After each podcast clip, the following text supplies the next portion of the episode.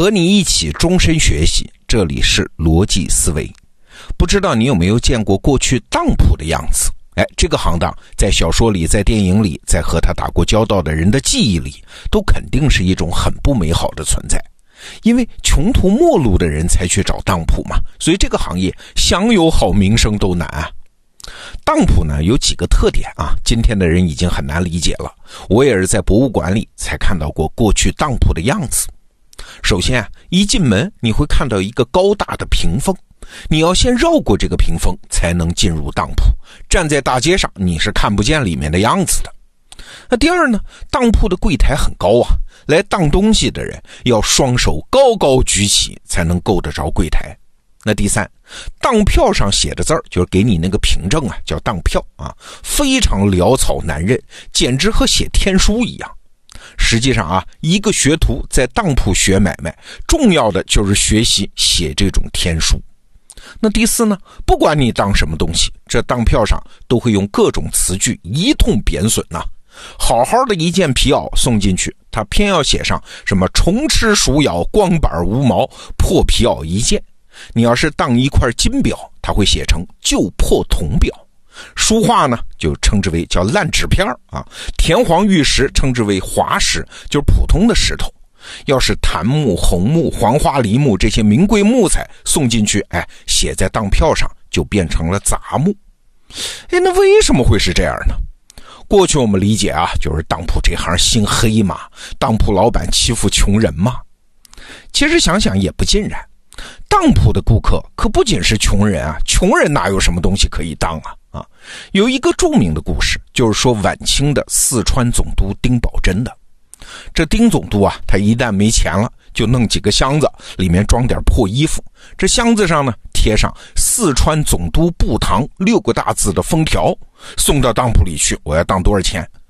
当铺里的人一看总督的封条，那也不敢拆啊。这箱子里是啥都不知道。但是没关系，有总督衙门的信用啊，还是可以要多少钱就给多少钱的。所以你看，当铺打交道的范围是很广的，不只是穷人，有富人，还有当官的呀。哎，那就奇怪喽，做生意嘛，和气生财。那当铺里面的布置，为啥还要搞得像我们刚才说的那么傲慢呢？哎，最近我看了一本书，高小勇老师写的《经济学视角下的中国大历史》。哎，这本书里就给当铺的这些做法给出了一些解释。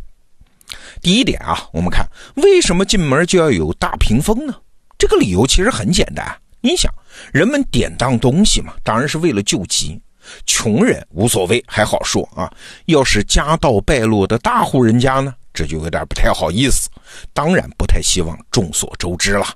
那当铺为了招揽生意，往往开设在热闹的大街上。这样一来，刚进门的高大屏风就有用了啊，有助于保护顾客的隐私嘛。否则街上人来人往就都能看见了。那第二点很奇怪，为啥柜台要搞得那么高呢？哎，来典当的人啊，往往急等钱用，这心情就急躁啊。如果再碰上当铺压价啊，明明你要当十两银子，我只肯给五两，那就有可能发生冲突啊。这个时候，高大的柜台就可以保护当铺的人，就算顾客气得跳脚大骂，也只能动嘴不动手啊，动手你够不着嘛。而且啊，当铺的人居高临下俯视顾客，轻易就有了一种优势感，有利于当铺压价的。还有一点，当铺里面当然有很多现金的，那保不齐引来盗匪的。万一盗匪上门，这高大的柜台也可以抵挡一阵。更有意思的是第三点啊。这当票上的字儿为啥一定要写的跟天书一样？请注意啊，它不是潦草，只是外行看不懂。我在这期节目的文稿里呢，就给你附上了一张旧时候的当票，你可以欣赏一下那个书法。你会发现他写的挺严谨的，只不过你一个字儿也甭想认识。那为啥呢？过去啊，没有身份证这样的手段确认人的身份，对吧？也没有照相机、计算机这样的记录信息的手段。而且呢，当铺和顾客之间很可能彼此是陌生人呢，所以交易只能以当票为准。那当票上写的是只有当铺能看懂的天书，这就有几个作用了。首先，可以防止顾客偷偷的篡改当票，哎，这个好理解啊。其次呢，万一顾客把当票弄丢了，其他人捡到了，哎，也看不懂上面写的是啥，就没法冒充主人来当铺赎当啊。来了之后，你也说不出来当的是啥，一下子就露馅。还有一点，当票上字迹难认，对顾客的隐私也是一种保护啊。顾客自己当然知道当的是啥，他无需看当票。那其他人看到当票呢？哎，字迹难认嘛，也无法知道谁当的，当的是什么东西，甚至连这是当票他都不认得啊。《红楼梦》第五十七回里面就有一个这个方面的情节，有一个姑娘叫邢岫烟啊，她的月钱，什么叫月钱呢？就是贾府每个月发给她的生活费，只有二两银子。哎，一个姑娘在贾宝玉、林黛玉这对少爷小姐当中，二两银子不够花嘛，所以有一次救急，只好把棉衣给当了。但是不慎呢，这个秦姑娘偏偏就丢了当票，被谁捡了？被史湘云给捡了。史湘云和林黛玉看来看去都不知道这是个啥啊，以为是个账单。那只有谁认识啊？家里开当铺的薛宝钗认识啊。他想个办法帮邢岫烟瞒了过去。保住了邢姑娘的脸面。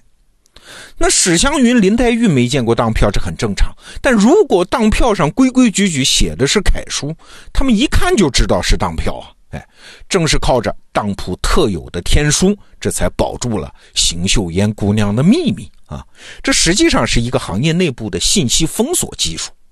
在种种信息识别记录技术出现之前，很多行业都有这种内部的信息封锁办法啊，比如我们以前节目讲过的曲艺行业的春点，还有土匪之间的黑话，都是为了保护内部的重要信息。那再解释最后一点啊，当票上为啥要用各种字句贬损典当物呢？就是我们前面说的啊，一件新皮袄也得写成虫吃鼠咬，光板无毛，破皮袄一件。这么做其实也有几层用意，一方面当然是为了从气势上压住顾客啊，便于压价；另外一方面呢，也是为了事先豁免当铺的保存风险。那好好的皮袄嘛，万一典当期间被虫吃鼠咬了，当铺也有一个推脱责任的空间。哎，除此之外，还有一个重要的用意啊，就是你想，如果只写一件皮袄，那只有四个字哈，那只有写虫吃鼠咬光板无毛，这就多了八个字啊。用这些字可以把整个当票尽量写满，龙飞凤舞的大字，那就可以防止顾客在当票上修改和添加文字，今后来讹诈当铺。听到这儿啊，我们至少明白了一件事儿，就是一个行业的习惯和一个人的偏好，它是本质不同的。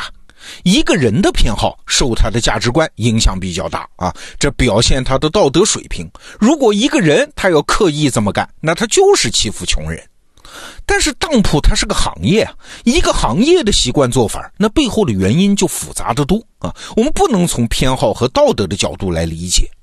从经济学上看啊，那目的基本都是啥？是降低交易费用，促进交易繁荣。这样的例子啊，在今天的世界其实很多。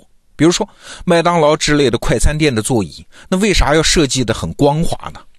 表面的理由是为了清洁方便，但是真实的效果呢，是因为这么光滑的座椅，顾客久坐会感到不舒适吗？那你说这是欺负顾客吗？不是。快餐店嘛，人家要的就是快，希望顾客吃完就走，而不是长时间的站着座位啊。店家又不能强迫你赶紧走，那只有用这种方法，反而是显得比较善意的。还有一个例子啊，我也是最近才看到，就是香港地区的政府机构的办公桌上是不准放水杯的。你要是喝水，去各个楼层专门的饮水处，有那种一次性的圆锥底的纸杯子。哎，请注意啊，是圆锥底的，也就是说，这种杯子你只能拿在手里喝，你不能放下喝啊。那这是不是虐待工作人员呢？哎，也不是，很好理解。政府部门它不能承受工作效率低下、浪费纳税人钱的这个批评。那这么做，它就是为了提高工作效率吗？防止办公人员以喝水为由耽误工作吗？你看，所有这些设计，它都不仅仅是偏好，它都和这个组织的目标有关。总之啊，站在这个组织的外边，在不了解它的目标的情况下，它的很多做法我们都很难理解。这就要说到我对自己的一个要求了：这个要求是对自己不了解的事物，永远不持批评的态度啊。创业的时间越长，我就越不敢说别人做的不对。这不是怕得罪人呐，而是因为两点：第一，所有的批评都是基于某种价值观的。哎，我没有把握自己的价值观比别人的好。哎，更重要的是，我没有把握我真的已经了解了别人的价值观。那第二点呢？批评这玩意儿最大的成本，其实不是由被批评者来承担的，而是由我这个批评者来承担的。为啥？因为只要批评出口，它就遮蔽了我了解对方的很多可能性。你想，一个行业长期积累下来的智慧，它不只是写在书本里的那么一点点哦，它还藏在那些我们觉得费解，甚至觉得错误的那些现象里。好，这个话题我们先聊到这儿。逻辑思维，明天见。